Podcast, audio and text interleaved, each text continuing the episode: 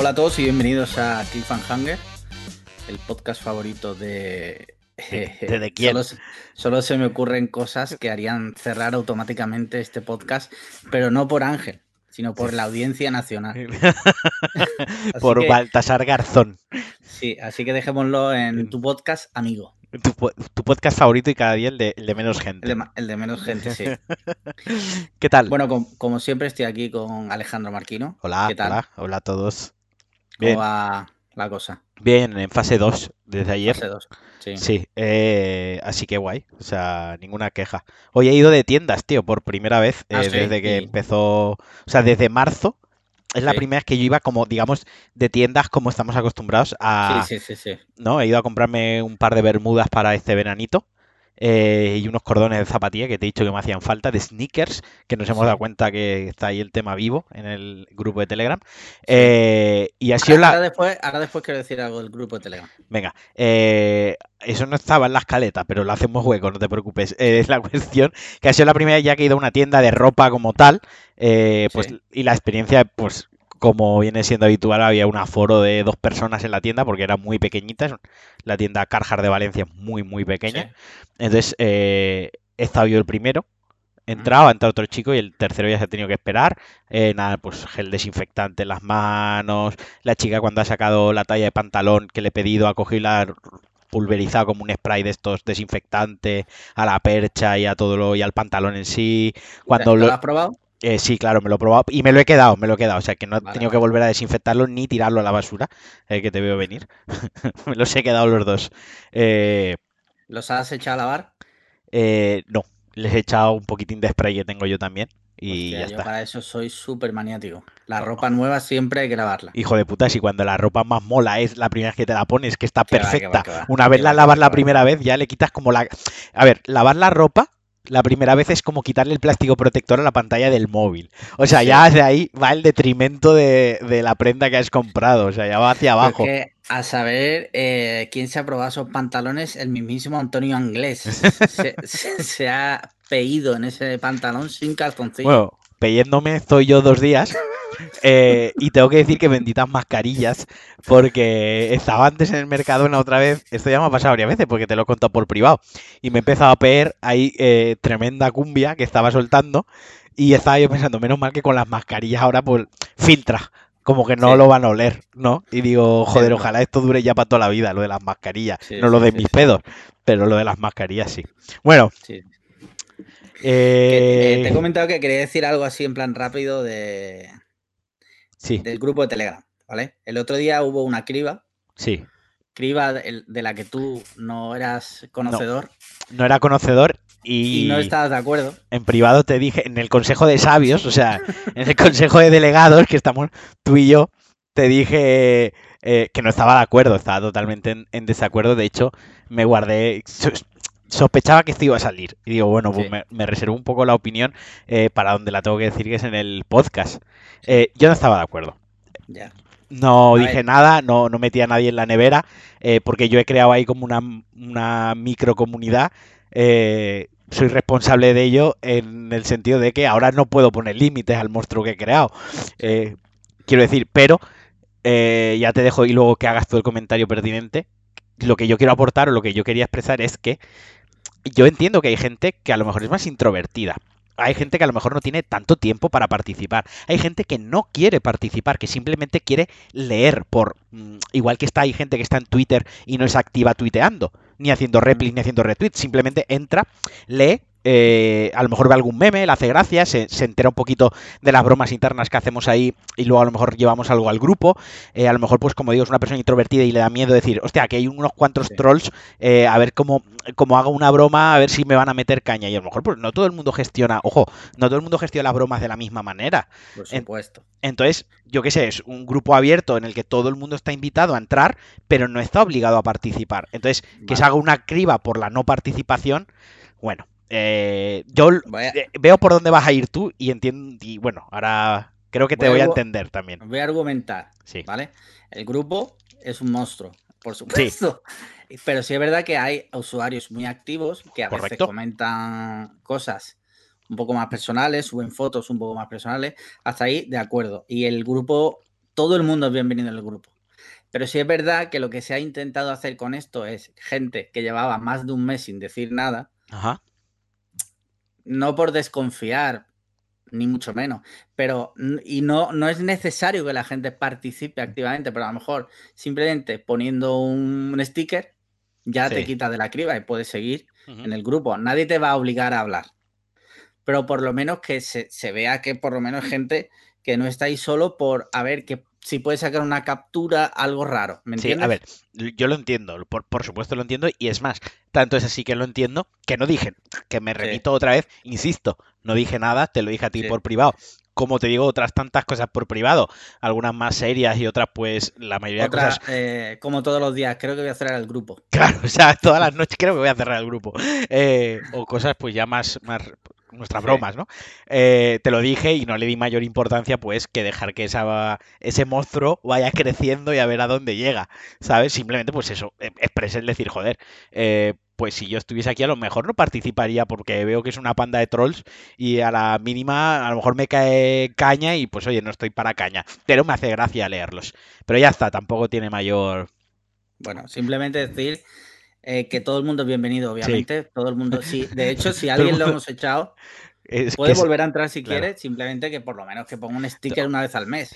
Todo el mundo es bienvenido, excepto quien yo no quiera que sea bienvenido. sí, sí, sí. Que es como funcionan las, al final los estados autoritarios y totalistas, ¿no? Que es, que es un poco el grupo. Yo, que son los, que mejor funcionan, claro, claro. Claro, yo les he dado a pensar de que es una eh, democracia donde pueden opinar y pueden decidir, pero es todo una cortina, ¿sabes? En realidad no. El botón de Erase lo tengo yo. Pero bueno, sí, es broma. La verdad que el grupo está guay y, invitamos a quien quiera que se una a él. Bueno, mira, ¿te parece que vayamos al buzón? Que hay sí, vámonos ya al buzón porque el formato de hoy viene en un formato nuevo de podcast que esperemos que a la gente le guste. Estamos intentando tomarnos un poquitín más en serio esto. No quiere decir que vaya a perder la esencia de nuestras idioteces y nuestro sentido del humor, pero sí que queremos empezar a estructurarlo un poquito, ¿no? Darle por lo menos una estructura, una estructura. Y, y sobre todo también que vayan llegando patrocinadores. a ti a ti el coffee ya no te sabe a suficiente. sí, sí, ya no te da poco ya, sí. Ya es, coffee, estafas piramidales y ahora patrocinadores a los que también querrás estafar, ¿sabes? Utilizándome a, mí. Es posible, claro. Claro.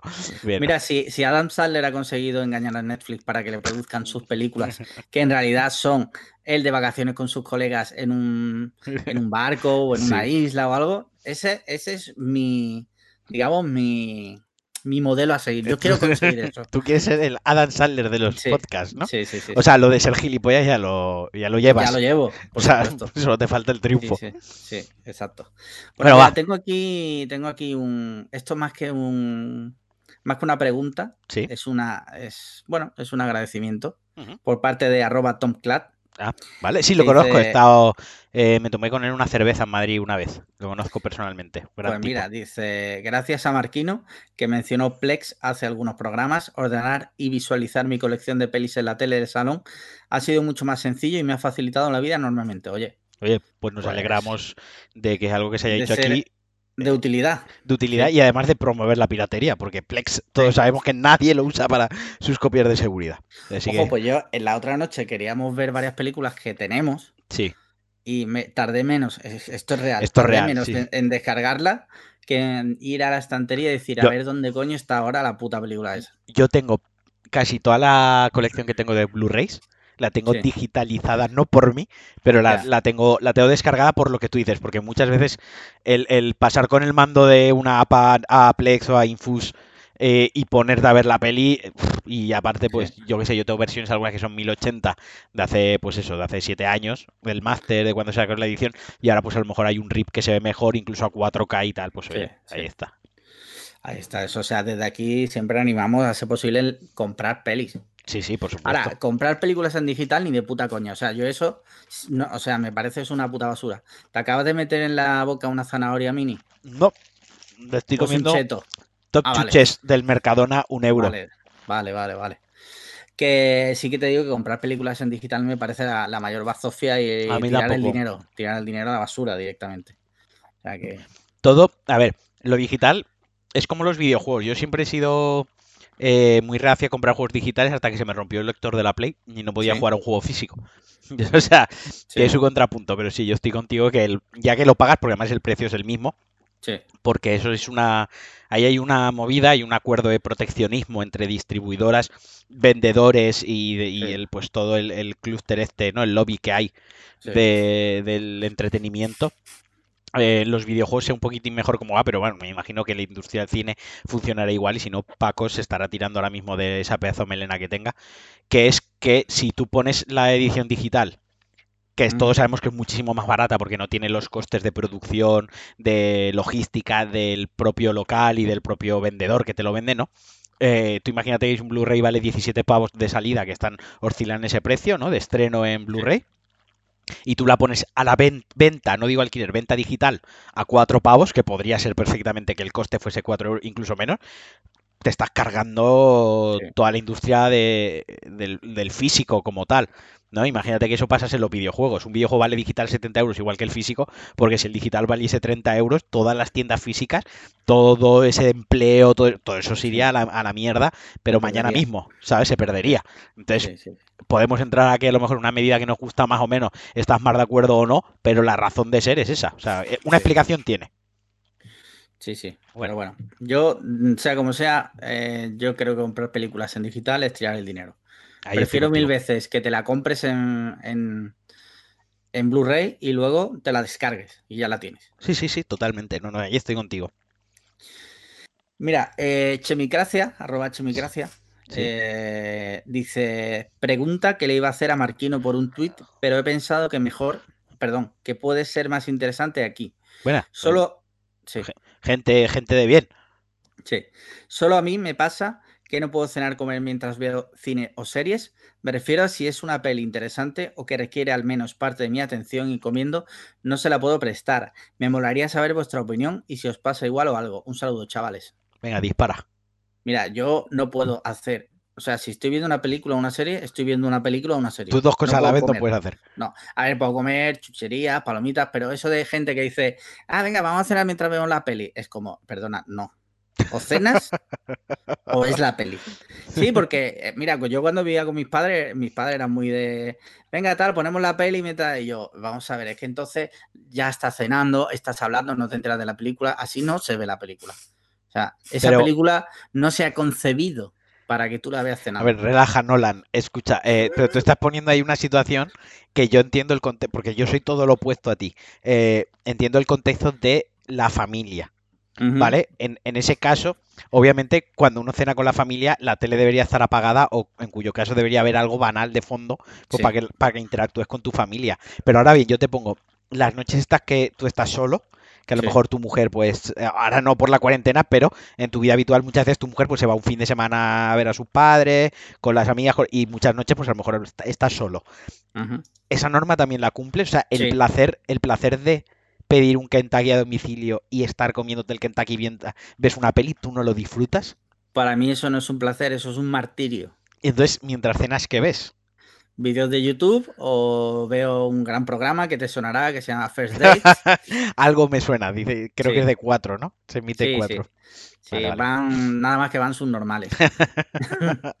Entonces, yo, si estoy cenando, necesito ver el telediario, o sea, cosas que, no tengan un argumento. Pues yo te entiendo perfectamente, pero me cago en, tu filosofía de vida. Yo soy, o sea, para mí es, elijo una película para, que de hecho ya he superado las 200 películas en lo que llevamos de, año, o sea, medio año, y llevo más de 200 películas vistas. Eh, elijo una película para esta noche, por ejemplo, esta noche voy a ver El, Caballero Oscuro. Y porque hoy he visto comiendo Batman Begins y me apetecía pues la trilogía. Entonces ya tengo la película elegida entonces yo me preparo mi cena, me pongo mi mesa, aunque vivo solo, pues me pongo mi mesa, me lo preparo todo y... Mantienes como un mínimo de, mínimo de, dignidad, ¿no? De dignidad, sí.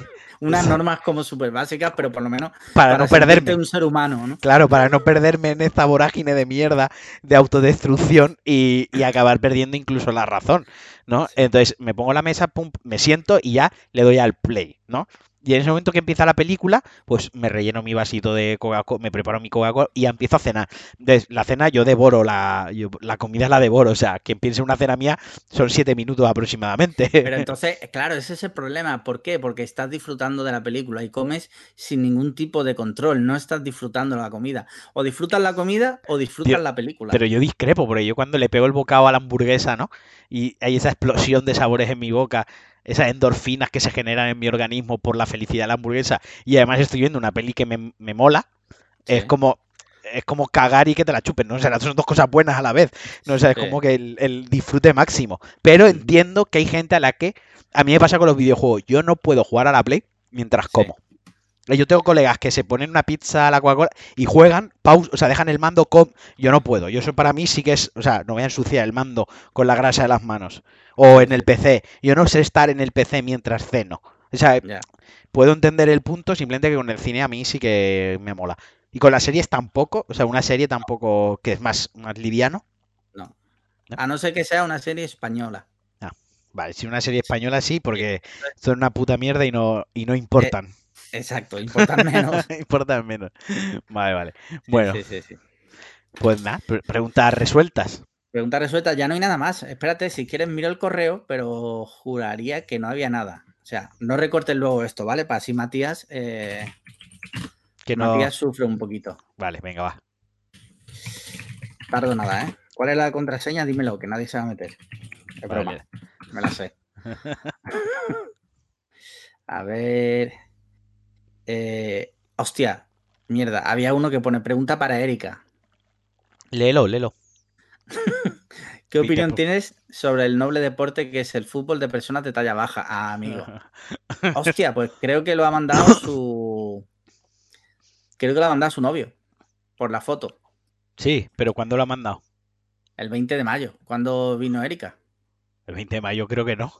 Que fue antes, ¿no? Claro. O sea, mandó una pregunta posteriori.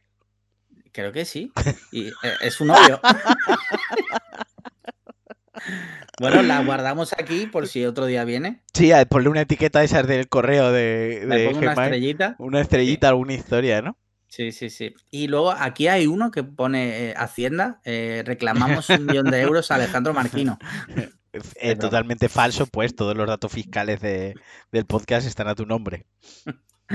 Bueno, pues eh, sección de correo y tal, terminado. Terminado. Vale, ahora tenemos una, un invitado. Esta semana tenemos un, invitado porque eh, gracias, gracias a el COFIA, el dinero que genera el podcast, y gracias a la inversión privada que ha hecho Ángel Jiménez, eh, hemos podido mandar un corresponsal a Cabo Cañaveral para que vea y nos cuente desde allí el lanzamiento de, del cohete este que se lanzó el otro día a la, Estación Internacional con dos, mm, con dos astronautas de la NASA. Sí. Y era un lanzamiento privado eh, hecho por SpaceX, ¿no? Tú sabes que yo he estado en Cabo Cañaveral, ¿no? No, no lo sé, pues aprovecha. Cuéntalo porque eh, esto, cosas que tiene el, no directo es que yo le había dicho que entrase a grabar ahí media, son y cuarto, o sea que tenemos un cuarto de hora, yo pensaba que las preguntas se iban a alargar más, así que mientras conectamos con Cabo Cañaveral, cuenta tu anécdota. Nada, es, muy fácil. Eh, fui allí a coger un, crucero a las Bahamas, que salía allí. esa es la historia. Esa es la historia, sí. Vale. Y vi, eh, desde lejos, vi desde lejos lo que es el, el tinglado este que tienen allí montado para tirar los cohetes. Y ya está. Ya está, fin. Fin de la historia. Pero bueno. Ha llenado 30 segundos. he, estado allí. Yo he estado, ¿no? Sí, sí, sí, sí. Es como si pasas por Alemania. He estado en Alemania, ¿no? O vas cuando coges un avión y haces escala, ¿no? he, estado, en Alemania. Está, hombre, técnicamente he estado. Técnicamente, bueno, en realidad si no ha salido del aeropuerto habría que verlo, ¿no? Porque... Claro, eh, depende de la zona. depende de la zona. zona internacional, es verdad. Claro, porque si, si lo que estás haciendo es eh, para coger otro vuelo directamente que no sales, fuera, o sea, realmente sí es eh, espacio internacional, o sea, no que estás. Se que se lo digan al ministro que se vio con Delcy Rodríguez en el aeropuerto. ¿Sí? Sí, ¿no sabes esa historia? No, no la sé. Vamos a ver, no puede ser tú. ¿Tú en qué mundo vives? Pues en el mundo en el que tú me pasas eh, las cosas relevantes por privado y ya está. A ver, eh, esta mujer es la, vice, la vicepresidenta de Venezuela. Ah, vale, ya Se vio en el aeropuerto de Madrid, de Barajas, con un ministro. Eh, este que es un matón, ahora mismo no me, no me acuerdo de su nombre. Con Ábalos, perdón. Y ellos alegaban, porque esa mujer no podía pisar suelo europeo, y ellos alegaban que estaba en zona internacional. Pues esto igual, ¿no? Sí, sí, pues esto pues igual. Parecido. Vale, vale. Eh, pues nos sigue sobrando, sobrando tiempo hasta que se conecte, se conecte Matías, que es nuestro, nuestro invitado, nuestro corresponsal. ¿Podemos adelantar una sección y luego entrevistamos a Matías? Sí, claro, hay que hacerlo así. Eh, la sección es, eh, ¿la lees tú, la, la presento yo, la introduzco yo? Introdúcela tú así con una voz en plan así como tal. Vale, la sección, una nueva sección que vamos a traer al podcast a partir de esta semana y durará lo que Alex Lian quiere que dure porque es suya. O sea, no, podemos confiar que. Si tiene, si tiene aceptación, ¿Sí? Eh, pues durará lo que tenga que durar, me lo curraré. Vale, vale. Eh, se llama Se ha escrito un crimen por Alex Liam. Es Alex Liam por un momento pasa a estar en la piel de Jessica Fletcher. Fletcher, sí. sí.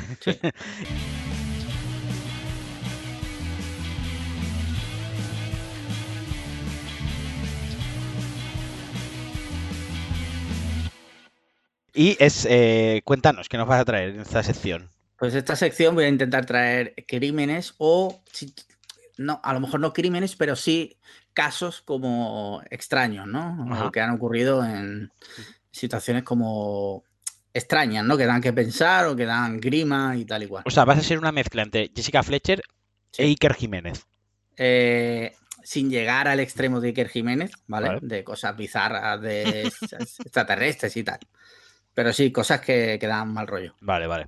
Bueno, todo esto viene, todo esto viene porque Marta González, nuestra Marta, dijo que podía ser interesante que hiciéramos un especial y yo pensé que más que un bueno lo pensaste tú perdón. Gracias. Sí sí perdón perdón eh, lleva razón lo pensaste tú que en vez de hacer un episodio especial pues podemos hacer una sección es que un episodio especial tenemos que recortarlo mucho porque tiene que entrar una hora más o menos sí, Y, para dar dos pinceladas de cuatro cosas pues igual te puedes explayar un poquito más. Sí. De esta manera Mira, hoy te, voy a traer un caso, ¿vale? Que cuando yo estuve leyendo sobre él y vi el vídeo, hay un vídeo por ahí circulando que se puede ver, está en YouTube, vamos, que no es. Yo eh, tuve mucho miedo. Vale, cuéntame. Tuve varias noches con mal rollo. Una de las premisas es que yo no me he informado sí, antes. Exacto. Mira, te voy a hablar del caso de Elisa Lam. Vale. Es una ciudadana canadiense, era una ciudadana canadiense. Vaya, has hecho un poco de spoiler. Bueno, joder, se da por hecho, ¿no? Va de crimen, joder. es una ciudadana canadiense, ¿vale? Sus padres eran chinos, que emigraron a Canadá, que decide ir sola de viaje por Estados Unidos, ver sitios y tal, porque estaba un poco decaída, ¿no? Sí. Vale. Y eh, en mitad del viaje decide parar en Los Ángeles. Ajá. ¿vale? Se, hospeda en un hotel, que es el hotel, deja que lo revise, el Hotel Cecil, creo que es, de memoria te lo estoy diciendo. Eh, hotel Cecil Hotel, correcto. Es un hotel que ya forma parte de la historia negra porque ahí se han hospedado asesinos en serie de toda índole y se han cometido crímenes en ese hotel. O sea, es como un hotel de culto para eh, no sé si de culto, pero ya han pasado cosas macabras en ese hotel, ¿vale? Pero esta chica, estamos hablando que no, ni es rollo que vaya persiguiendo historias de esas. O sea, no, tenía conciencia eh, de lo que había pasado en ese hotel previamente, ni de... A lo mejor sí, pero a lo mejor no, pero como podemos tenerlo, a lo mejor tú y yo. O sea, que dice, sabes que ahí ha pasado eh, cosas, pero... pero... es una tontería, me voy a ese hotel. Vale. Vale. Pues esta chica, Lisa Lam, es la típica chica que acostumbra, aunque se ha ido de viaje sola, acostumbraba a llamar a sus padres todos los días para mantenerla informados, ¿no? Y un día ya, pues no, no llamó. Claro, los padres, pues se pusieron un poco preocupados y ya llamaron a la policía, que empezó a investigar el tema. Pero todo se descubre porque un día los eh, inquilinos del hotel abren el grifo del agua y empieza a salir el agua como negra y sabe como muy extraña. Oh, ¿Vale? Sí. Entonces ya llaman a la policía y juntan las dos cosas, ¿vale? Se juntan y dicen, hostia, esto suben arriba del hotel y descubren que en uno de los eh, tanques de agua que tienen no. está el cadáver de la chica. Ah, vaya. ¿Vale? Eh, varias cosas varias Bueno, ¿te recuerda el argumento a Darkwater? sí, sí, claro, no, no, totalmente. O sea, de hecho, eh, me ha venido a, me ha venido la película a la cabeza. O sea, lo primero que. Cuando ha dicho lo del agua, me ha venido esa película a la cabeza.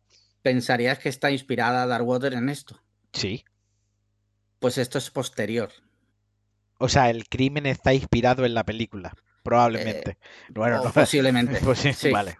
Vale, más cosas interesantes. Eh, han estudiado, o sea, no hay forma de que la chica pudiera llegar sola al tanque de agua. O sea, digamos que el caso no está resuelto.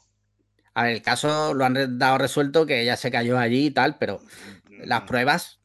Sí. Las pruebas son las que son. Pero lo mejor. Sí. Dime. No, digo que la coherencia es que una persona no sube a, la azotea del, hotel, se sube al tanque, que hay que subir una... Es el típico, para quien no lo visualice, es el típico tanque neoyorquino de estos que hay arriba, de todas las azoteas donde Spider-Man se cuelga, o que se han visto mil películas que se rompe y cae el agua por el edificio, Varios detalles, mira, varios detalles. Eh, es imposible llegar a los tanques y pasar por una puerta que tiene un código y además, si, si la abren gente de, que no está autorizada, suena la alarma. Eso es lo primero. Imagino, que quien, quien, ponga el código, quizá haya incluso un registro de quién ha abierto esa puerta con el código. Puede ser, puede ser. Vale, no sonó. Mm. Para subir al tanque hace falta una escalera. Ajá. No había ninguna escalera. Vale, alguien la retiró. sí, o alguien la retiró, o luego el tanque eh, tiene una compuerta que pesa. O sea, tú imagínate si alguien la ha matado, tiene que coger el cadáver, llevarlo encima, vale. subir una escalera, abrir el tanque. Depositar el cadáver. Y ya depositas el cadáver. Cerrar el tanque, quitar la escalera y volverte para abajo. Exacto, todo eso. Como ¿vale? que suba a tender. No, hay pruebas de eso. No hay pruebas ninguna de eso. Pero. Pero lo, más es. Dime. Eh, pero el cadáver, digo yo que se le haría una autopsia. Sí, no encontraron nada raro.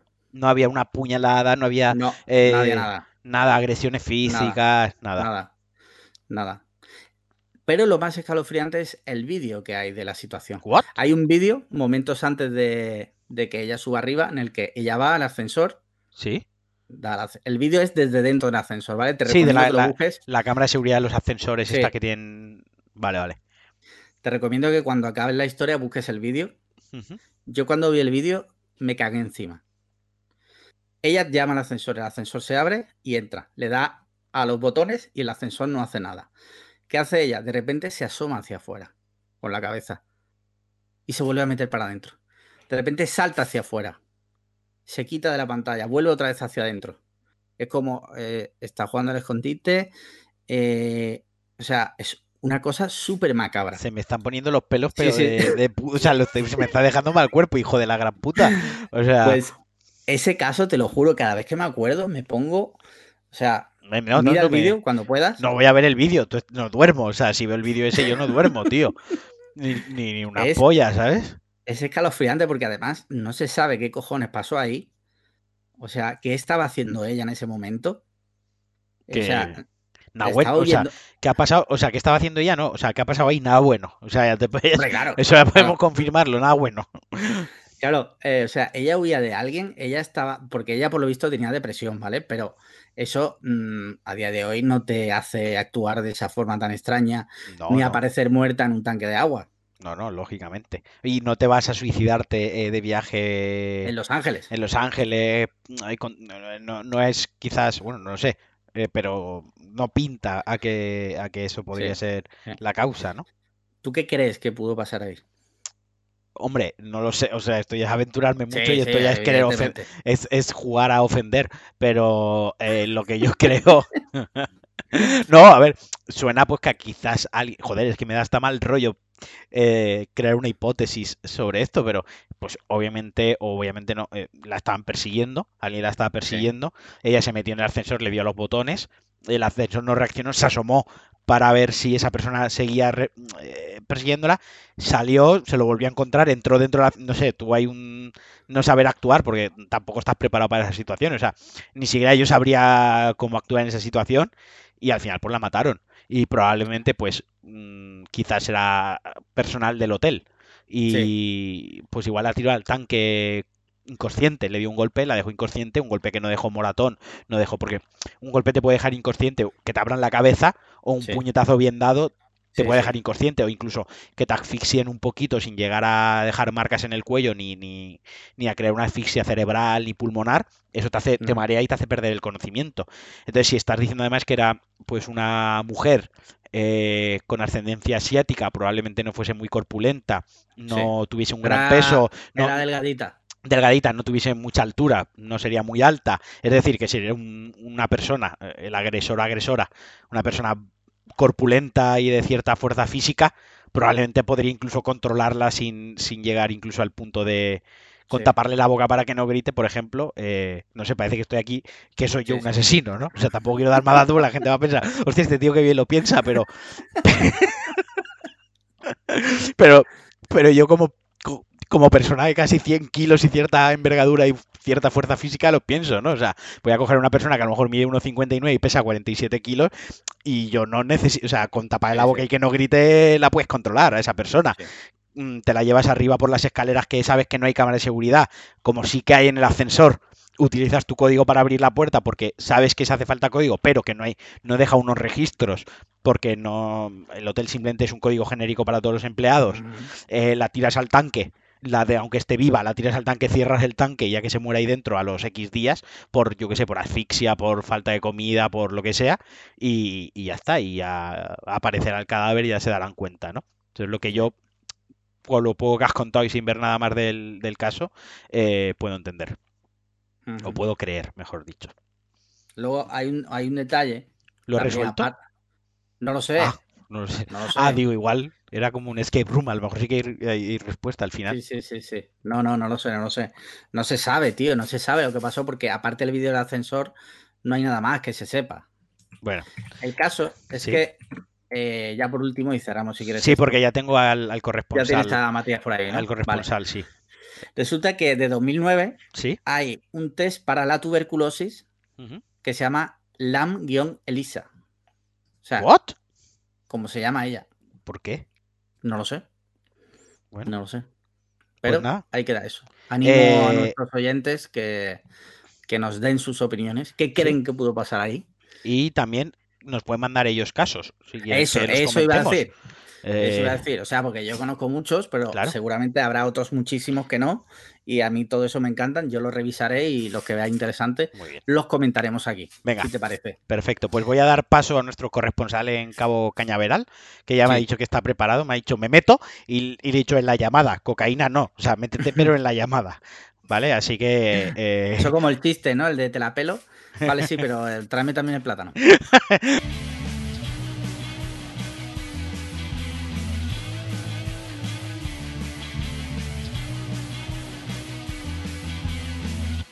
Bueno, pues aquí tenemos a Matías, corresponsal de Cliffhanger en Cabo Cañaveral para el lanzamiento de SpaceX. Viaje totalmente pagado por Cuanda, por Ángel Jiménez y por vuestros coffees eh, para que nos traiga de primera mano información porque eh, en las redes ha sido muy seguido, muy comentado el tema del, lanzamiento este del cobete y eh, a raíz de unos tweets de gente que decía, pues oye, yo tampoco lo veo tan interesante o ¿por qué es interesante o por qué esto está generando tanta expectativa? Dije, estaría bien comentarlo en el podcast, pero nosotros no tenemos ni puta idea. Así que, ¿quién tiene un podcast dedicado a Elon Musk? Pues Matías. Bueno, pues si queréis, empiezo por el spam. Podéis escucharme en Elon, que también es de Cuonda. y ahí con Alex Barredo hablamos de todo lo que hace Elon Musk, que pues, ya sabéis que hace un montón de cosas. Eh, ¿Queréis que comente la historia y vosotros me, vais interrumpiendo? Sí. Eh, vale, lo, que puedo contar es que esto empezó en 2011 con el último vuelo del transportador espacial, que es ese famoso bueno, todo el mundo tiene la imagen del transportador espacial, ¿no? En este caso era el Atlantis, que voló por última vez en 2011 y, a partir de ese momento Estados Unidos no volvió a ver ningún lanzamiento eh, de astronautas, ningún eh, lanzamiento tripulado. Eh, entonces Estados Unidos ha, dependido de los rusos, de la Soyuz rusa, todo este tiempo. hasta que la NASA inició un programa que se llama, el, el Commercial eh, Program Crew, algo así, ¿no? Del programa de, lanzamientos tripulados comerciales de, la NASA, en la que le dio dinero, le dio un dinero tanto a SpaceX de Elon Musk como a Boeing. A SpaceX le dio unos 3.000 millones de dólares y a Boeing le dio 5.000 millones Esto de dólares. Esto lo dio la NASA. Lo dio la NASA, sí. Vale, porque yo en una conversación que tuve el otro día con, con, un amigo que tenemos todos en común, pero que yo no voy a revelar su nombre, me decía que la NASA estaba arruinada y que no tenía dinero para estas cosas. Y yo, yo tenía entendido que esto lo había pagado la NASA, que era una subcontrata como, como si hacen una autopista. A la NASA le han reducido mogollón el presupuesto en, los últimos, las últimas administraciones que ha habido en Estados Unidos. Eh, y ahora lo que pasa es que eh, Trump está como un poco obsesionado con la carrera espacial. ser el presidente eh, con el que la NASA vuelva a la Luna y luego más tarde a, Marte, ¿no? Entonces por eso a la NASA se le, está, se le está acabando el tiempo, porque este año... ¿No, ¿No es este año que hay elecciones?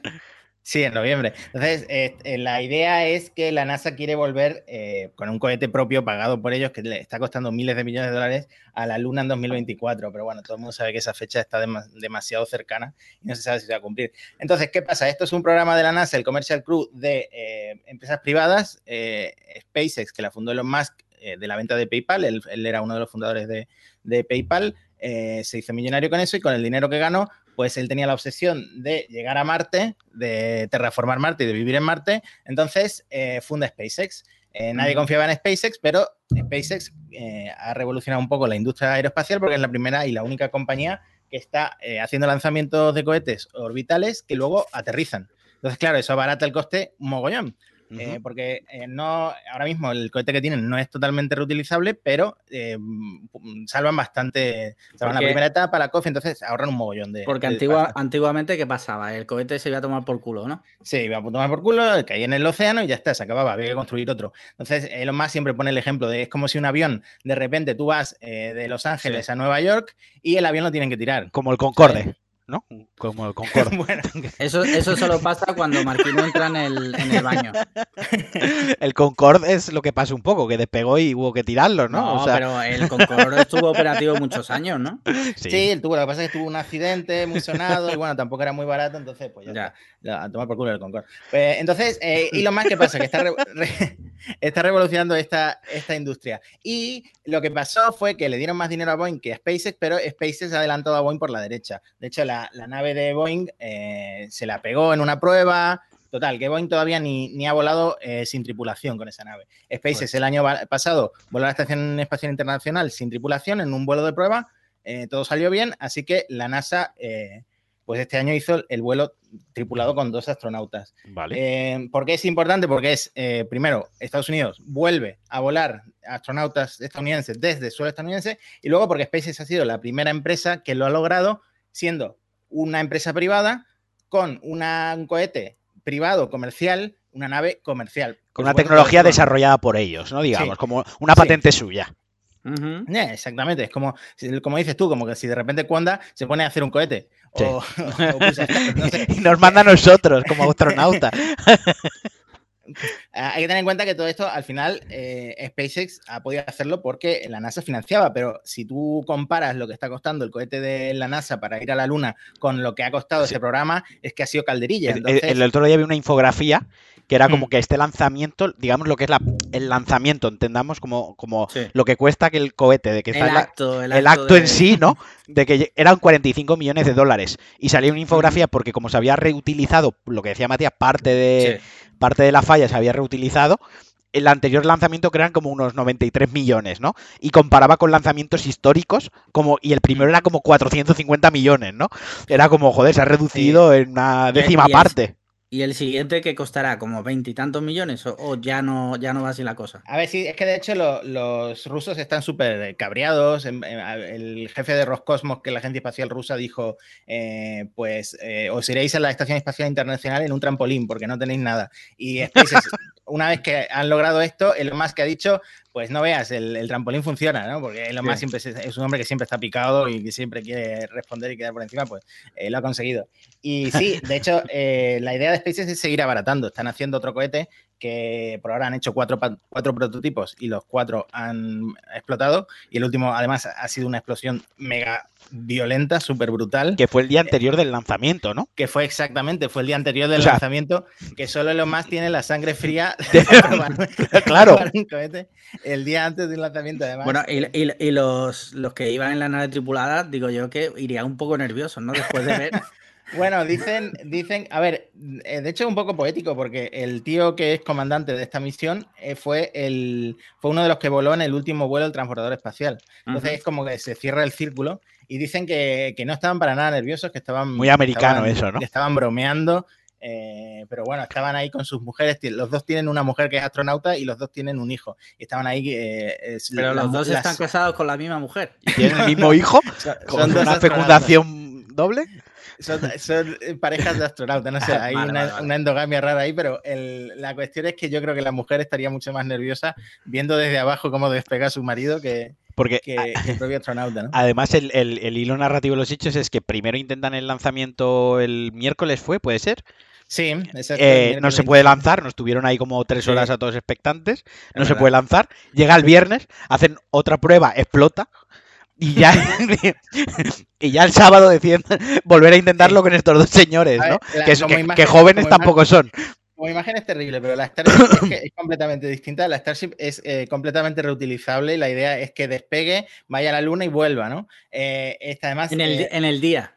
bueno, en el día no sé, pero, pero sí, la idea es que este, sea como un avión de, de, los cohetes, ¿no? Y lo están haciendo con acero convencional. Bueno, ahora van a mejorarlo un poco, pero que es, eh, eso tienen ahí en Texas una, nave industrial que es eh, todo al aire libre, parece toda una chatarrería eh, y la idea es hacerlo lo más barato posible. Entonces, por eso ahora está todo muy en pruebas y ahora está explotando absolutamente todo. El siguiente paso para abaratar es Elon Musk despide a todos los empleados y se pone él a soldar el cohete. contrata, a rumanos. todo el material, todo el material para hacer los cohetes es robado. Yo me lo veo a los Mac a las 6 de la mañana en una rotonda con la furgoneta, pitando para que se suban y se los lleva a soldar, ¿sabes? Me surgen, me surgen varias preguntas que yo creo que Matías sabrá responder. O sea, los dos señores que iban en el cohete, ahora se han quedado arriba, ¿no? Se han quedado, eh, de hecho, no se iban a quedar eh, la, misión era que subieran, estuvieran unas horas y volvieran. Pero, se quedaron a cenar. ¿Te quieres quedar a cenar? Venga. Porque al final esto ha sido una misión de prueba. Lo que han hecho ha sido probar la nave y, que todo saliera bien, que la nave se acoplara y a la Estación Espacial Internacional y que todo saliera bien. Pero la NASA eh, ha visto que tanto SpaceX como Boeing se estaban retrasando mucho y al final decidió, pues mira, que se queden ahí unos meses y, amortizamos un poco todo este paripé, ¿no? Vale, pero esa decisión no se tomó el mismo sábado. No, eso se sabía. Ah, vale, vale. Es que suena un poco a que se tomó un poco. Bueno, eh, nos volvemos y la NASA diciendo, no, chicos, mirad, eh, no os lo hemos dicho, se lo acabamos de decir a vuestras mujeres, eh, a vuestra mujer, porque es la misma, con el mismo hijo, que os quedáis unos meses ahí arriba, ¿no? Y los dos señores ya mayores, porque no, insisto, no son jóvenes, no son, astronautas jóvenes, son mayores, diciendo, hostia, para cuatro días que me quedan, me hacen pasar dos aquí arriba, ¿sabes? Hijos de puta. Oye, otra pregunta. ¿Qué pasa si uno de los, o, los dos eh, tripulantes que están, se han quedado arriba, tuviera coronavirus.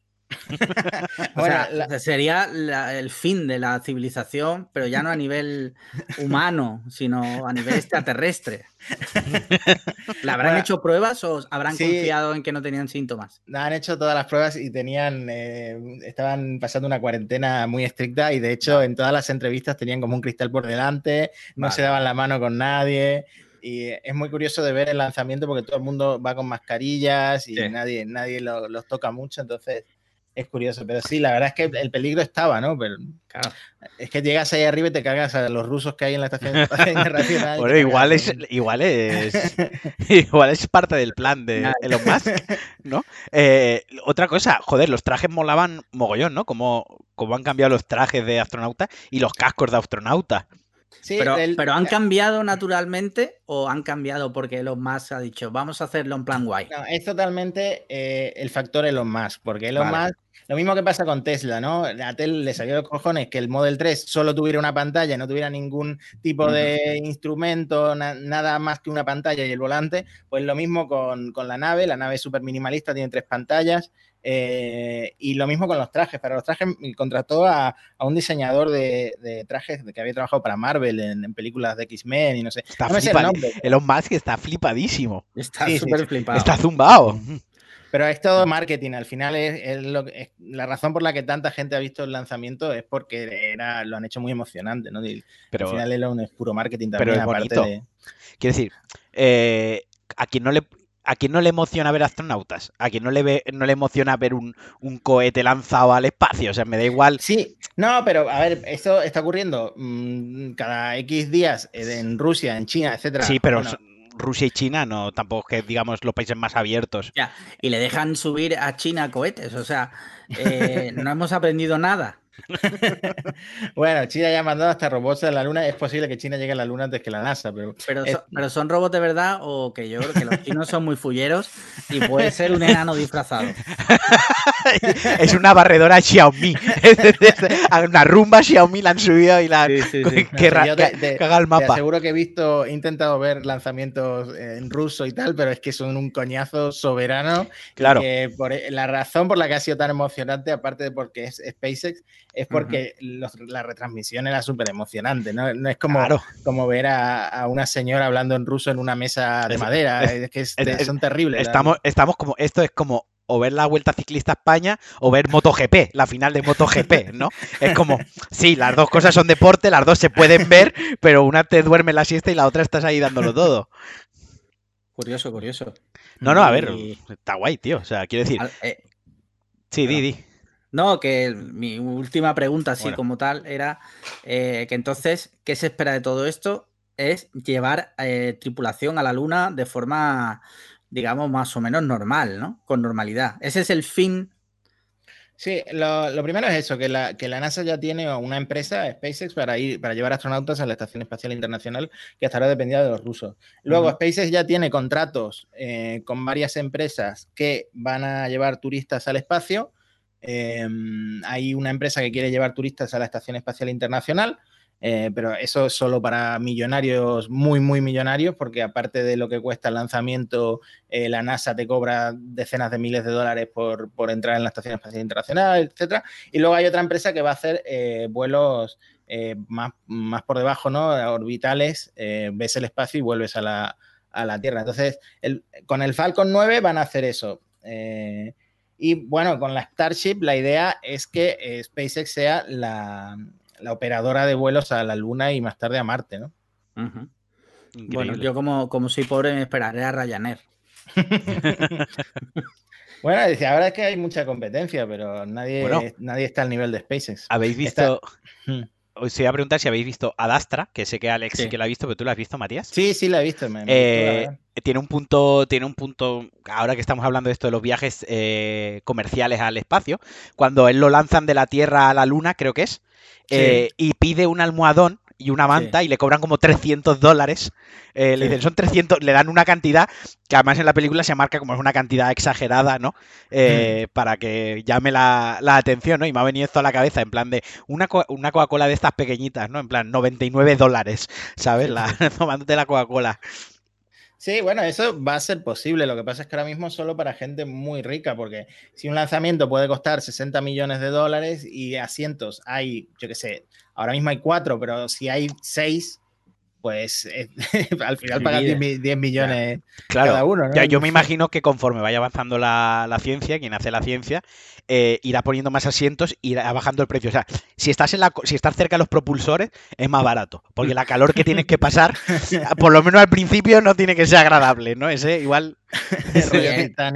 el, tema es que, claro, tú estás ahí, te, eh, preguntas incómodas, pero alguien las tiene que hacer si tú eres un turista, no, no habrá baño ahí. Te tienes que cagar encima. Esta pregunta la han hecho muchos periodistas a los dos astronautas estos de SpaceX y todavía no han revelado cómo es el baño, pero este dato te lo voy a dar en exclusiva para Cliffhanger. El baño, el baño de, el baño de la nave Crew Dragon está en el techo.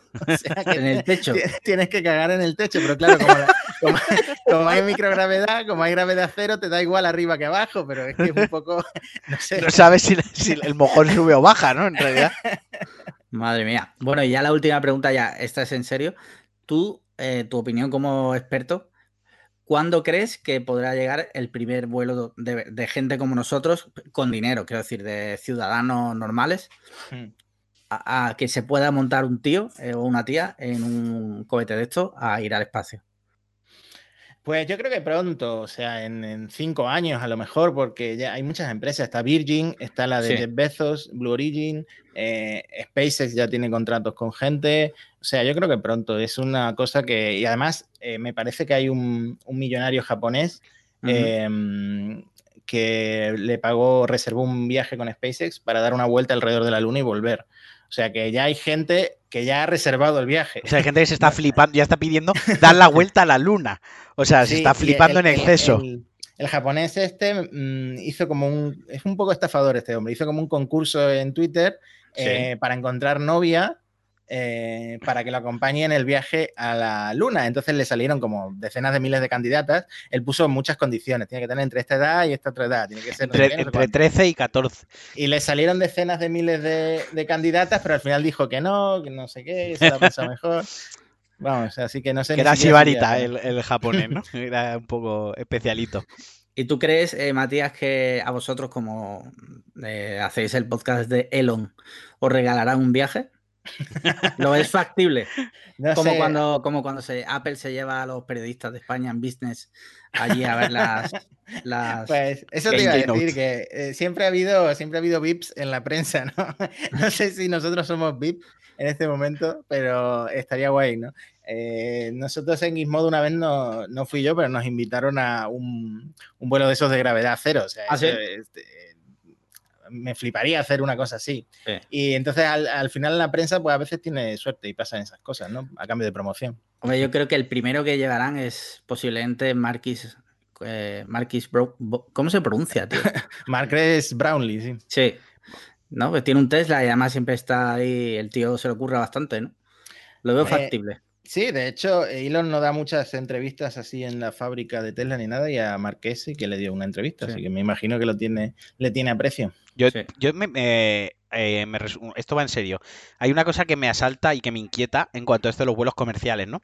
Porque toda la vida eh, se ha mitificado mucho el hecho de ser astronauta, ya no solo eh, los méritos intelectuales y los méritos que tienes que tener a nivel académico, de preparación de experiencia militar, como piloto, etcétera, sino luego la preparación física y los requisitos físicos que tienes que tener para poder ir al espacio, ¿no?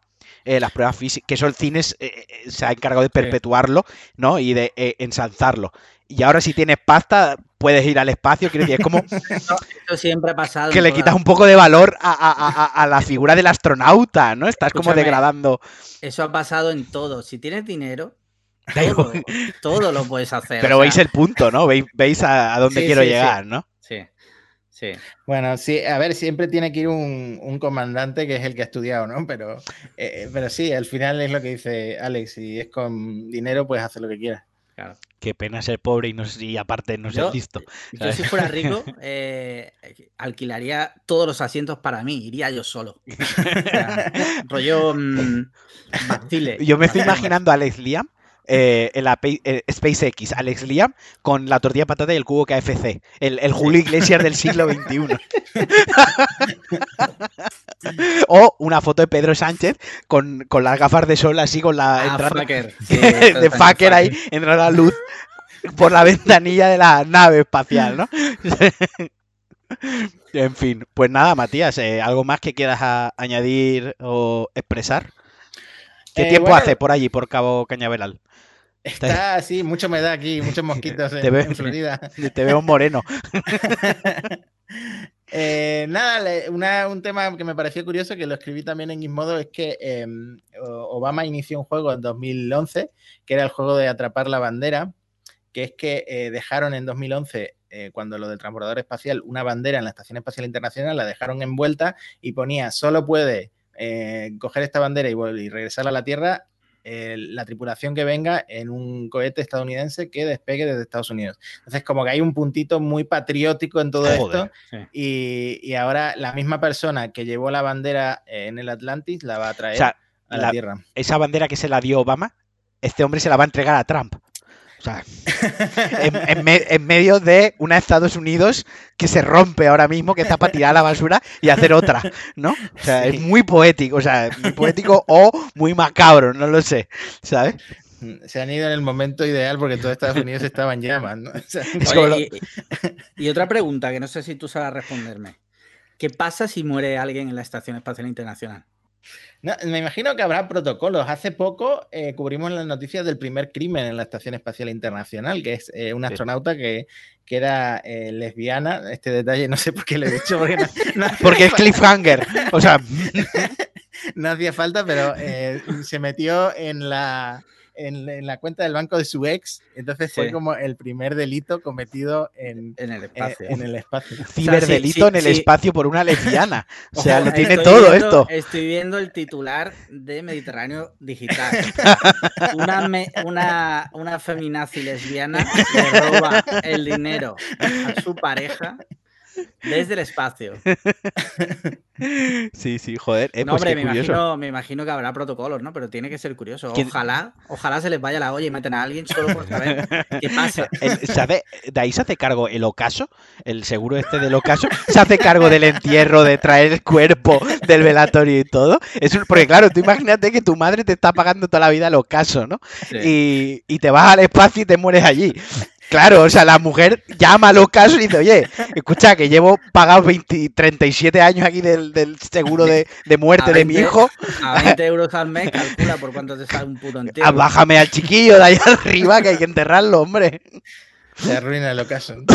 Ocaso subcontrata a SpaceX. Es su segundo mayor contrato en la historia, ¿no? La NASA y el Ocaso. bueno, joder, pues sí que ha dado el tema. Oye, pues muchísimas gracias, Matías, porque le has dado ese punto de, sabiduría que nosotros jamás sabremos darle, puesto que somos unos indocumentados de, primera categoría. Sí. Bueno, nada. Me bueno, porque me he reído. Una, cosa, poco tiempo. Si te, si te, no, eso te iba a decir. Y vamos a hablar ahora, porque lo teníamos aquí en la escaleta, eh, literalmente ponía usa a tomar por culo. Eh, si te quieres quedar a comentarlo con, nosotros, Alex quería hablar un poco del tema, de lo que está pasando. Técnicamente, técnicamente estoy trabajando y me queda, ah, ah vale. un, rato. Ah, pues nada. luego, pues luego hablamos. Venga, pues nada, eh, estás trabajando mientras te pagamos un viaje a, Cabo Cañaveral como corresponsal. bueno, no, no vamos a juzgar porque aquí Alex hace también sus chanchullos, o sea que gracias por sacar un ratito, Matías. Eh, y nada, cuando publiquemos el podcast, pues ya te avisamos. Eh, ha estado bien que nos lo cuentes antes aquí que en tu propio podcast de Elon, porque sabemos que, cuando, haya, mira, me parece una genial idea cuando haya novedades jugosas de, de cosas así, traer a Matías si él quiere. Si le, si le parece bien. Y comentarlas aquí desde el punto de vista serio por parte de él y luego Estúpido las, preguntas de, las preguntas de Gañán de nosotros. Venga, pues nada. No sabía que Cliffhanger estaba pivotando a un podcast de cultura así como general, ¿no? Sí, pues espérate cuando lo, escuches. La, la, sección previa ha sido Se ha escrito un crimen con Alex Liam, donde nos va a contar crímenes eh, macabros o menos macabros, resueltos o no, eh, que han sucedido, o sea, desde un punto de vista serio de verdad. pues eso, eso suena interesante y tiene mucho público ese tipo de temas. Así que nada. Pues un abrazo, chicos. Venga, un, beso, María. Gracias. Chao. Adiós. Chao.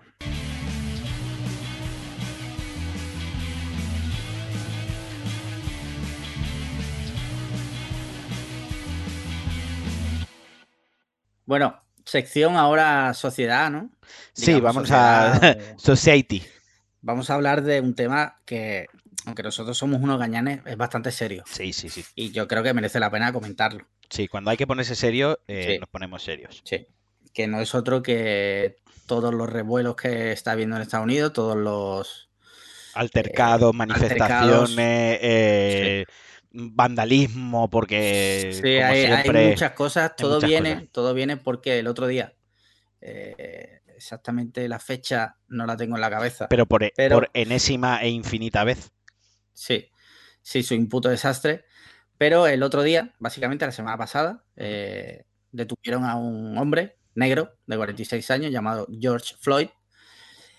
Entre cuatro policías, uno de ellos le pisó el cuello y pese a que este hombre gritaba que no podía respirar, pues no levantó la rodilla y minutos más tarde, pues este hombre murió. Bueno, lo mató. Lo mató, sí, sí, obviamente. Murió, no, lo mató de clavar la rodilla en el cuello lo, que viene siendo un, asesinato, porque al final esto fue un... Yo por lo menos yo lo considero una...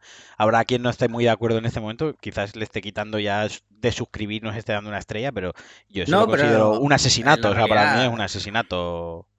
Para empezar, eh, podemos debatir muchas cosas, pero cuatro tíos para detener a uno, vale. O sea, no, no lo veo estrictamente mal porque es verdad que en Estados Unidos en cero coma te la puede liar un tío con una pistola. Una pistola, una navaja o, una pandilla.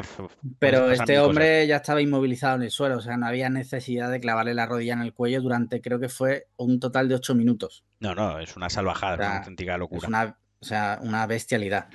¿Qué originó esto? Pues que desde el primer momento ha habido revueltas y protestas y manifestaciones que han derivado directamente en la destrucción máxima de Estados Unidos. Básicamente, o sea, Estados Unidos ahora mismo mm, está siendo destruida. O sea, eh, ciudades en las que hay toque de queda.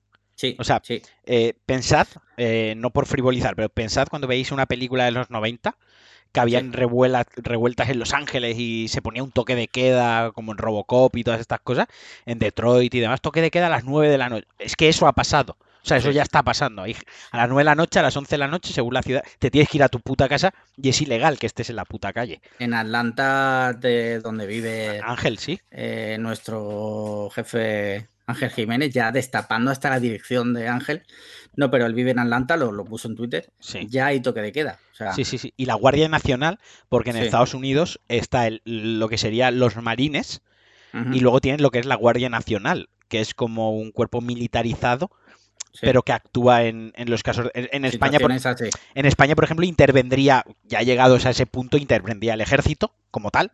Allí no intervienen los marines, allí interviene la Guardia Nacional, que también es un cuerpo militarizado, una, como unos militares, pero a nivel interno. O sea, que ya es como. Eh, ya hemos pasado de la policía a los cuerpos especiales de la policía que tenga cada ciudad. Eh, ya estamos pasando a, lo top, o sea, a lo más que se puede intervenir. Y, básicamente ese es el tema, ¿no? Que hoy, por ejemplo, hoy en Twitter está todo el mundo poniendo una foto en negro y poniendo, creo que era Black, no, no recuerdo el hashtag, era como Black, eh, no era Black Lives Matter, era otra cosa. Sí, algo del martes. Eh, Black, Blackout Tuesday. Eso. Blackout Tuesday. y, y claro, es un tema muy jodido porque o sea, yo estoy totalmente de acuerdo con las revueltas y, las manifestaciones, pero es que está llegando ya a unos límites. Hay algunas imágenes muy heavy. Hay, una imagen, a mí me ha llamado una mucho la atención, que es gente que saqueaba una pastelería. O sea, gente que qué? Ah, sí, el es como, como que hace saqueando una, o sea, una pastelería. O sea, ¿qué, qué, qué, qué culpa tiene la gente de la pastelería, no? Es, o la demencia de la imagen esta del coche que hace un amago de acelerar, frena, se le tira a la gente encima, al final acelera, o sea, son unas imágenes, eh, ya no es por, por, justificarlas o defender una parte o no, o, me parece bien, o no, es que ya es demencia.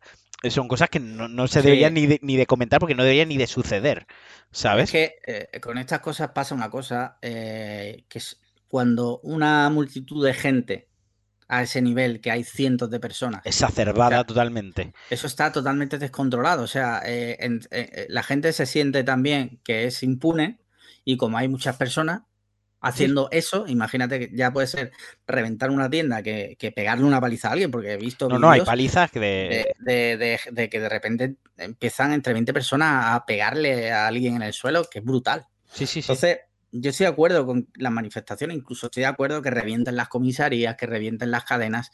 Ahora, irte a reventar un negocio pequeño, tío. No hay necesidad. Es como el, otro, día otra imagen, eh, habían robado el caballo a un policía y luego ¿qué van a hacer con el caballo? ¿Dejarlo ahí en medio de la ciudad tirado? O sea, ¿qué culpa tiene el puto cap? Quiero decir, eh, que fuera del meme y de que ciertas cosas pueden hacer más gracia y menos gracia y que cosas que yo entiendo en ese momento pues el te dejas llevar por el vandalismo, ¿no? Eh, por la esa pequeña naturaleza salvaje y, bruta que tenemos todos, eh, no es coherente. Quiero decir. Pero por otra parte, el contrapunto es que en Estados Unidos es una olla a presión. Este tema es una olla a presión y cada, cada es cíclico. Cada 20, 30 años pasa un punto, una revuelta muy, muy gorda. Quizás esta sea de las más gordas que hay, o quizás para nosotros es la más significativa porque con el nivel que hay de exposición y sobre información a día de hoy, con redes sociales y tal, todo se expande como la pólvora, ¿no? Es que ahora mismo pasa algo allí y tú lo estás viendo. al, segundos ya lo o en directo incluso, ¿sabes? O sea, eh, pero es una. Es, hay que entender hay que ponerse en el contexto de que ese tema en Estados Unidos es muy delicado y es un tema cíclico y que va a volver a pasar, porque es algo que esto, por desgracia, concienciará a muchísima gente, pero pero Estados Unidos es un país tan enorme con tantísimos millones de habitantes y con, ciertas cosas tan arraigadas a su propia cultura que, yo creo que por desgracia es imposible que cambien. O sea, es lo que el otro día decías tú un poco, que, que, tiren esta Estados Unidos a la basura y que hagan otra, ¿sabes? Que, que hagan otra bien. está rota, o sea, la, simulación ha fallado, Matrix ha fallado, ¿sabes? Mira, y es que encima se da la situación también de que tienen un presidente que es un subnormal. Sí, es un, sí, sí, es un xenófobo, racista. Sí, es que es un, es un puto gañán. En vez de coger, en vez de, en vez de, en vez de, perdón, que he dicho en vez de, que soy andaluz, en vez de coger y salir y hacer un speech eh, llamando a la calma, llamando a vamos a ver qué ha pasado, vamos a ver por qué pasan estas cosas. En vez de eso empieza a, decir cosas tipo, el otro día pone en Twitter, Law and Order. ¿Sabes? O sea, echando más leña al fuego. Sí, sí, no, está chalado. Pero también, o sea, o sea, que él está chalado porque es un gañán, es una cosa que está clara. Pero también recordemos que ya con Obama, ya con la administración Obama, también pasó. Eh, también hubo asesinatos y también hubo abuso de, fuerza policial eh, contra la comunidad negra o afroamericana estadounidense y el propio presidente era negro, quiero decir. O sea, es un problema tan de raíz. No, claro. Lo, que me vengo a, Lo que yo te quería decir era que independientemente del problema que existe en todos los cuerpos de seguridad, pero no de Estados Unidos, en general, en el mundo, porque la policía, nos gusta o no, en muchos casos hay gente que se refugia en la policía para llevar a sus... Para poder hacer eh, un abuso de poder y poder ser violento, pues justificar esa violencia. En su vida son, son gente patética y sienten que cuando se ponen el uniforme, pues son algo. Lo que te quiero decir es que ese es un tema, pero es que a, si a eso le sumas el presidente no sea una persona con dos dedos de frente, ya es como, o sea, eh, lo empeoras. Tira a Estados Unidos y haz otro. Lo empeoras. Y desde España tenemos a Vox poniendo un tuit diciendo eh, que España apoya a Trump. es como, un relaja, o se lo apoyáis vosotros. o sea, no, no, o sea, como que España apoya a Trump, relaja, o sea, lo apoyará. Y, me encantó mucho un meme el otro día, no sé si has visto un vídeo del diario Patricia, de un tío que va y se le empieza a declarar a una chica, me gustas mucho, eh, me gustaría conocerte, me gustaría llevarte a cantar a copas, si tú quieres. Y ahora coge ella y le dice, ¿pero usted quién es? no sé si lo has visto, ¿no? Sí, sí, sí, sí. Pues decían que eso era lo que iba a decir Trump a Vox, ¿no? Como, pero usted quién es. ¿Usted quién es, no? O sea, España que es, ¿no? España que es. Sí, sí. Entonces, yo qué sé, tío, la situación no sé cómo la van a controlar. Esta noche no sé qué pasará. Yo tengo familia allí, tengo amigos allí, la verdad es que me preocupa. A mí me da mucha pena, tío, porque al final esas imágenes, tío, y no me quiero poner yo tremendista ni me quiero poner yo más, más serio de lo que suelo ser, pero eso al final es una guerra civil, tío, eso acaba en guerra civil y, y, no y si ya las guerras son tristes per se, o sea, una guerra per se es triste, ya el, o sea, lo triste es una o sea, lo más triste es una guerra civil, o sea, que entre vecinos y entre gente, entre gente, y ya no voy a referirme a un patriotismo, a un gente de una nación, porque yo me, yo soy muy no, antipatriota, soy muy apatriota. Quiero decir, me cago mucho en el patriotismo por una cuestión de que yo creo que eh, yo soy español por, por azar, puro azar. He nacido en España, bueno, yo soy español por la gracia de Dios, no, no, y por azar. Quiero decir, una cosa que, pues bueno, soy español como podía haber sido belga, ¿sabes? Eh, nací aquí y ya está. Pero bueno, mejor ser español que belga, ¿no? Eh, correcto. Imagínate ser belga. Y, hablar francés. El juego de Nintendo, ¿no? O sea, imagínate ser belga y tener que hablar francés y solo tener chocolate como orgullo, ¿no? A lo que voy es, eh, coño, tío, mm, al final que te estés matando con gente de tu propia cultura con la que tienes uno, porque cuando una persona nace en un país, comparte unos valores culturales y unas enseñanzas y, un, parte de la sociedad y parte de su vida junto a la gente que ha vivido en ese país. Y el ejemplo más tonto es eh, las series que veíamos de niños, ¿no? Es como, tú veías series que yo veía de niños y tenemos ahí ciertos puntos en común que aunque nos pesen o no nos jodan más o menos, están ahí por, porque los dos somos españoles. Entonces, joder, una guerra civil es una cosa durísima, tío. Y, parece que es que ver las imágenes y, si, y si no es una guerra civil, poco le falta, tío. O sea, es chunguísimo. A mí me, a mí me, genera mucho malestar, me pone mal cuerpo. Y luego hay otra cosa que me toca un poco las narices, que es el tema. Esto es más delicado, hay que saber cómo expresarlo. El tema de las multinacionales. posicionándose. Ah, por una parte, obviamente, que se posicionen es bueno porque dan visibilidad. O sea, no hay que olvidar que cuando una gran multinacional, por ejemplo, PlayStation 5, cancela el evento que iban a hacer pasado mañana presentando ya la PlayStation 5 con juegos y tal. Que iba a ser un evento muy gordo, porque muy gordo, muy gordo. Y es una empresa japonesa además. Cancela el evento porque dice que los ánimos no están para ese evento. Primero, tienen razón, los ánimos no están para ese evento. Pero no olvidemos, no perdamos la perspectiva de que eso es una estrategia de PR y de marketing. Es una estrategia pura de PR y marketing. que sí, que está guay, que mira, ahora, puede decir alguien, mira, me la suda que es una estrategia de, marketing porque es beneficiosa porque da visibilidad y conciencia. Entonces, eh, mientras conciencia y de visibilidad, a tomar por culo mis principios. Estos son mis principios, si no le gusta, tengo otros. En este caso, que le follen. Vale, hasta ahí estamos de acuerdo.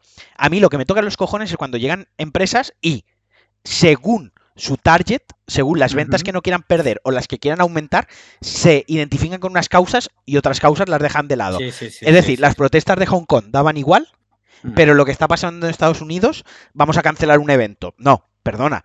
Las causas justas son causas justas y la, propia definición eh, da igual de donde sean. O sea, tienes que defender la justicia y te tienes que comprometer con ella, sea de donde sea, y el problema esté donde esté. Entonces, a mí lo que me toca a los cojones es cuando son selectivos eh, con que se identifican porque eso les beneficia más o menos a su target o al segmento de mercado al que quieren llegar, ¿no? E, eso es lo que me escama a mí. Lo que me toca a los cojones es como comprométete con todo, tío, y a pechuga, ¿sabes? Sí, sí, estoy totalmente de acuerdo. De hecho, o sea, si esto que está pasando ahí llega a pasar en otro país, se la suda a los cojones a Nike, ah. a, Sony y a todas las marcas. Esto es en China y el, ejemplo Hong Kong. O sea, hubo compañías, yo hablo de los viejos porque es lo que más cercano tengo. Hubo compañías que sí que se mojaron mucho y otras como si no hubiese pasado nada. Y sin embargo, ahora sí que están muy comprometidas. Que está bien que esté muy comprometida, por favor, que nadie lo malinterprete. Quiero decir, que está cojonudo, pero más cojonudo estaría todavía si se comprometiesen con todas las movidas. Eso es lo que sería de verdad cojonudo, tío. Y no, la, no esto que te deja un retufo a campaña de, PR y de marketing, ¿sabes? Oportunismo barato. Oportunismo, que sí, que hay que hacerlo, que hay que estar ahí, que está bien, insisto, porque se le da visibilidad a un problema. Eh, y, además ayuda mucho a que surjan los subnormales y los identifiquemos. La gente que se cabrea porque Sony, por poner un ejemplo, cancela el evento, que es como tú eres subnormal, pero que han matado, han asesinado a una persona, que hay un problema aquí de racismo súper chungo. O sea, una cosa que, que es que solo puede pensar una persona así quien no ha experimentado el racismo de alguna manera en sus carnes, tío. O sea, un subnormal. Al final es un subnormal. o sea, yo me he metido en los replis y había uno que decía que no se podía creer que, que cancelaran el evento de Sony, que solo por eso se iba a comprar la Xbox. Y es como, pero tío, o sea, no puede ser más retrasado. O sea, no puede ser más tonto. Por, eso me compro la americana, ¿sabes? Sí. es como, sí, sí, hay que ser, hay que ser, hay que ser retrasado, tío. por eso digo que también estas cosas vienen para identificar los subnormales, eh, viene, viene muy bien. Pero en qué cabeza enferma cabe, tío. O sea, que te enfades por, por no entiendas esto, tío. Aunque tú digas sí es marketing. Luego, otro tema sería hablar de que parece que Estados Unidos es el ombligo del mundo. Que si pasa algo allí, lo paraliza todo, que es lo que estamos diciendo. Y si en Brasil la gente se está muriendo de hambre o la criminalidad, los así, bueno, pues, pues yo qué sé, porque pues no. Totalmente. A mí me toca eso bastante los cojones porque, o sea, siempre es USA. Lo que pasa allí dictamina el resto del mundo. Que sí, que el problema este es muy grave, ¿vale? Pero que el resto del planeta eh, eh, a veces también hay otros problemas. Exacto. no sé. Y que sí, que hay que estar concienciados, pero también los demás países también tenemos nuestras cosas, nuestros problemas, nuestra historia. Pero bueno, que... eso no pierda el foco de que lo que está pasando es gravísimo. y que... esperemos que, yo qué sé, tío, que se solucione pronto porque... Se va a solucionar a corto plazo esto. pero no, el, no el puto problema. O sea, a no ser que, que metan una reforma brutal de, las fuerzas del orden y Ahí lo que tienen que meter es, es que suena feo, tío, pero es que al final estas cosas son feas. Y las cosas feas suenan feas y al final ahí lo que tienen es que tener mano dura con, con los policías, tío. Sí, sí. Lo siento, o sea, crimen y castigo. Castigo puro y eh, duro, meterlo en la puta cárcel y que, y que al tío pues le tengan que hacer... Hoy he leído, hoy he leído que Bernie Sanders Mm. Eh, ha dicho que una de sus propuestas era que, cada vez que haya un asesinato o cada vez que un policía dispare, se abra una investigación, cosa que, por ejemplo, creo que en Europa en España, en España, es así. Sí, sí. En España un policía dispara su arma y lo primero que hacen es quitarlo de en medio. O, sea, tú coges la pistola y pegas un tiro al aire para disuadir y ya mínimo 15 días seguro de vacaciones te vas a tu casa. Mientras que se ve que es lo que ha pasado. A ver, ¿por qué? ¿En qué contexto tú has sacado una pistola y has disparado al aire? Por muy policía que seas. Quiero decir, hay una investigación de por qué has pegado un tiro. Y, y, ver que has pegado uno y que no has pegado dos. ¿Sabes? O sea, realmente cuántos has pegado que es lo que debería ser, quiero decir. al igual, es de lógica, al igual que cuando un cirujano opera a una persona, hay un protocolo, un protocolos, ahí está todo apuntado, si algo sale falla, algo sale mal, pues pueden ir al registro y se puede abrir una investigación, igual que un avión tiene una caja, una caja negra, o sea, quiero decir, las cosas donde hay una gran responsabilidad o donde la vida de otras personas están, están implícitas o están implicadas, mejor dicho, en la decisión de un ser humano, porque al final un policía es la decisión de sacar la pistola y pegar un tiro o no hacerlo. Tienen que tener unos protocolos de, y, poder investigarlos y poder eh, determinar siempre lo que ha pasado, tío, hasta el último detalle. Vaya, o sea, pero eso es una cosa. No sabemos a veces lo afortunados que somos de vivir en Europa. o sea, el otro día lo hablaba yo en mi casa con, con mi padre que le decía, es que muchas veces vemos y opinamos de las cosas, pero no nos damos cuenta de que, claro, es que vivimos en Europa. somos, los privilegiados del mundo por vivir. Europa está avanzada. Aunque parezca, aunque nos pensemos que los americanos no y los no sé. No, no. Europa está avanzado en cuanto a derechos humanos y a, calidad social. Eh, de vida, estamos a un nivel por encima del resto del mundo prácticamente, tío. Y en cuanto a leyes y a seguridad ciudadana y en cuanto a lo protegido que estás, incluso ante salud, incluso ante la ley, incluso ante los policías, o sea, el abuso policial también se da en Europa, pero aquí estás más protegido que en Estados Unidos, vaya, de lejos. O sea, pero vaya. En fin, que es muy triste y, que no mola. Ojalá se solucione pronto y a toda la gente que nos oye desde allí, que alguno habrá seguro. Sí, sí, pues sí, Mucha fuerza y que, no sé. ¿Y qué eh, joder, nos hemos puesto hiper intensos, ¿no? A ver. De repente, o sea, de repente. ¿En qué momento Cliffhanger se ha convertido en un programa referente de cultura y sociedad. Sí, sí, sí. ¿no? O sea, hemos El programa que nadie estaba pidiendo. O sea, esto no es. Nadie. O sea, a lo mejor no cierran por esto. A lo mejor que Ángel dice, no, perdona, yo no os pago para esto. Yo no os pago para que seáis serios, o sea, yo pago para, que, seáis... Gañanes. Gañanes, o sea, gente seria ya tenemos en cuenta. O sea, gañanes es lo que no... Estamos faltos de gañanes. Sí, sí, sí. A ver, a ver, nadie esperaba este giro de que pasásemos de Bretón y en dos programas estuviésemos hablando de SpaceX y de revueltas en Estados Unidos, ¿no? Pero, pero bueno, así es el tema. Eh, vamos a ir, llevamos, nos hemos saltado un poquitín el tiempo, pero bueno, era una ocasión especial porque teníamos un corresponsal. Eh, vamos a hablar un poquitín así rápido eh, para cerrar de, cine, porque yo sí que quería hacer una recomendación muy, muy fuerte. Dos recomendaciones muy fuertes y no sé si tú tienes, tienes algo por ahí. Este fin de solo he visto pelis repetidas, creo. Tengo que revisar. Bueno, vi una española ¿Sí? en Flixole, que ahora si quieres te cuento. vale. Eh, por cierto, ahora que hablas de ver películas que ya has visto, un día tenemos que hablar extensamente de revisionar películas. Porque yo conozco gente que no vuelve a ver una película en su puta vida, la ve una vez y ya está. Y luego hay gente como yo que, veo muchas veces, repito mucho cine por, por gusto de, ver la película. Mira, yo quería. Yo sí que he visto muchas películas, muchas, muchas.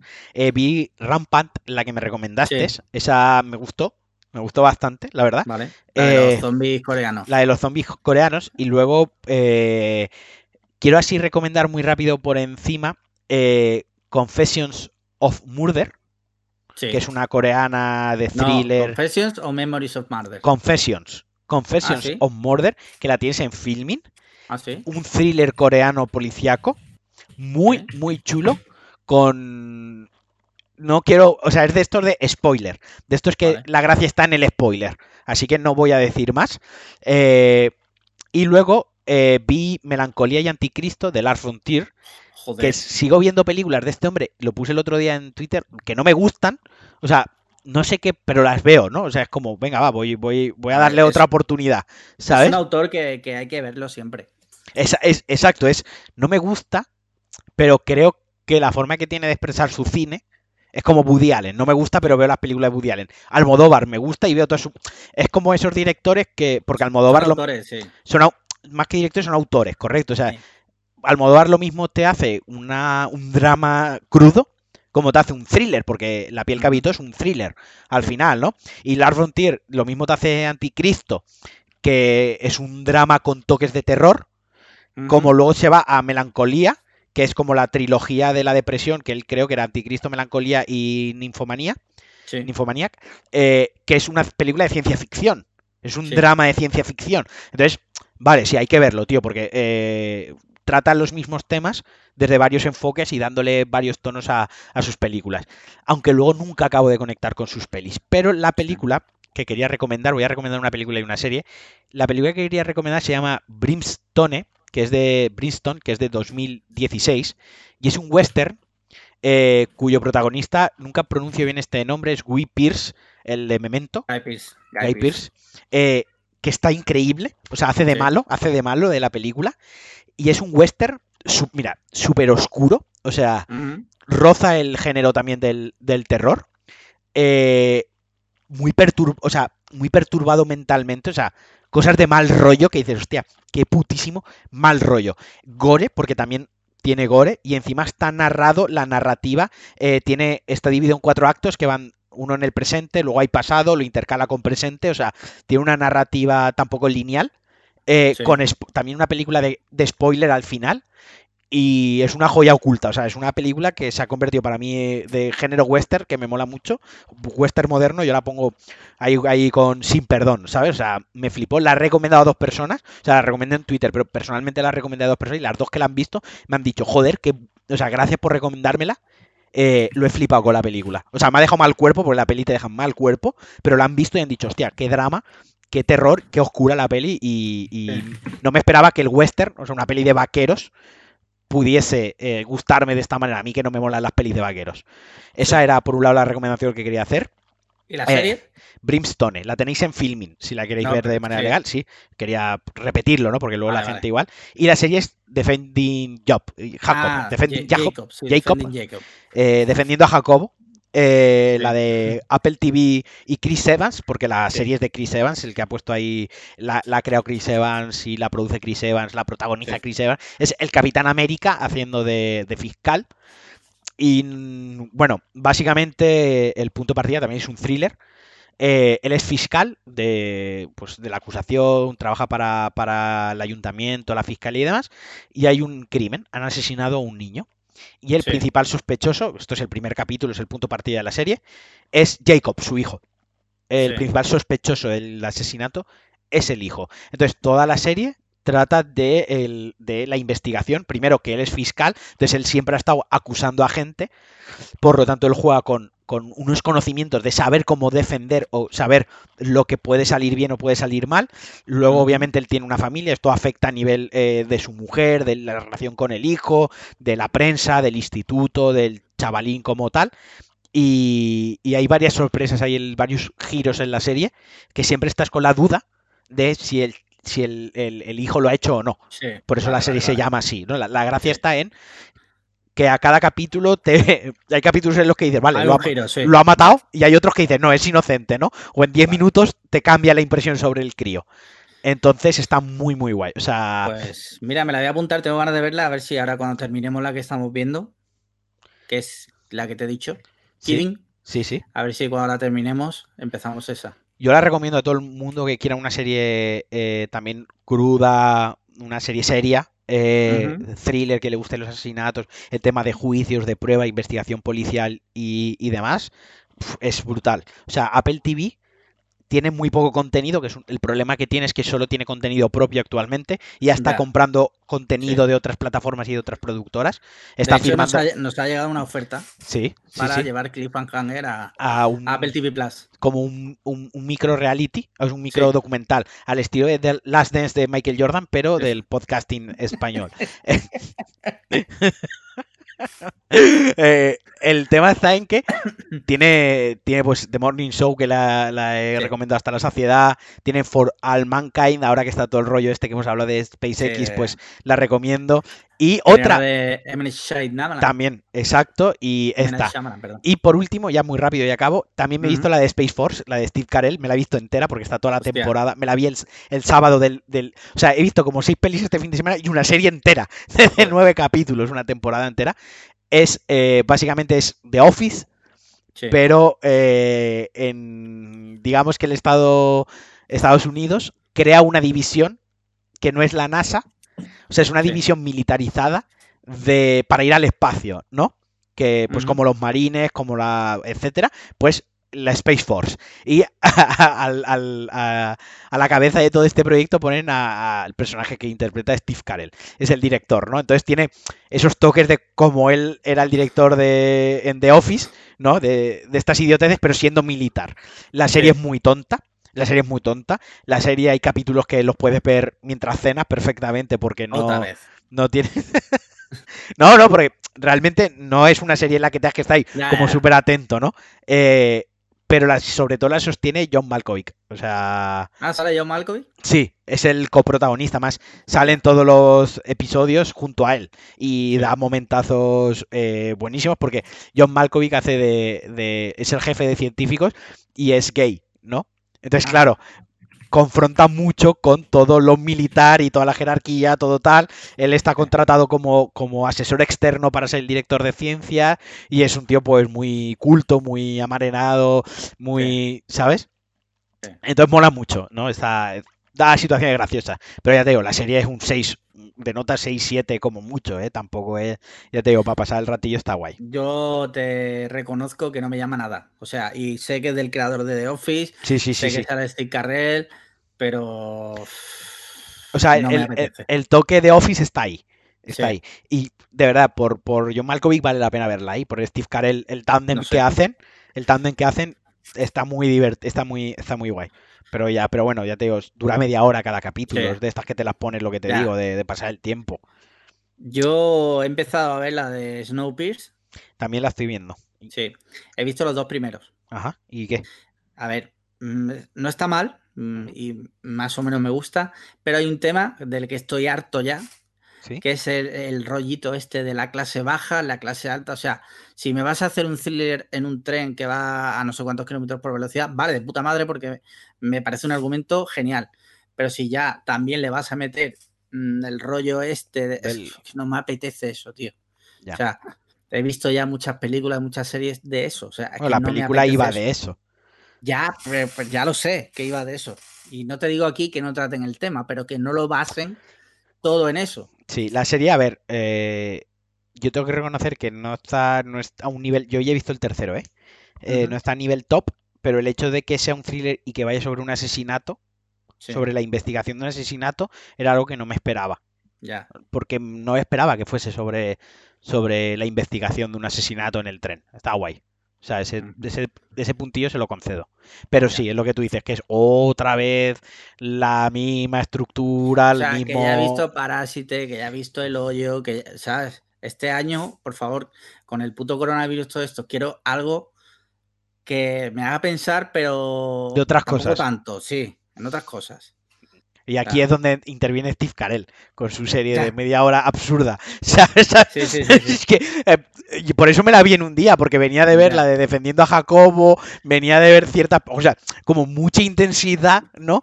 Todo mi ocio había sido muy intenso, muy deprimente, y era como, necesito ver este tío eh, diciendo gilipolleces y que y en, automático, ¿no? Mientras como palomitas y bebo Coca-Cola, tío, ya está. O sea, no, no tiene más. Pues bueno, eh, Muy bien, ha quedado algo bastante apañado, ¿no? En el podcast al final, este episodio. Hemos tenido un poquito de todo. Sí, sí, se ah. nos ha horita y media. Sí. El próximo durará solo pues media hora para compensar. Claro, para compensar, sí. Pues nada, eh, como siempre, muchísimas gracias a todos, incluido a ti, Alejandro. Bueno, gracias. Gracias a Matías, que ha compartido un rato con nosotros. Esperemos que tenga un buen eh, regreso a España. Sí, sí.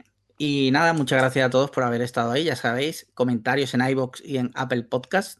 Estrellitas. Suscribiros. Sí, ah, tenemos canal de YouTube también.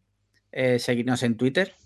Y ya por último, si queréis, pues os metéis en el grupo de Telegram, que hay gente apañada. Exacto. Pero si no escribís, os mandaremos a tomar por culo. y si mandáis notas de audio, igual os mando yo a la nevera un ratito. Sí, sí, sí. bueno, pues nada. nada. Muchas gracias. Adiós. Chao.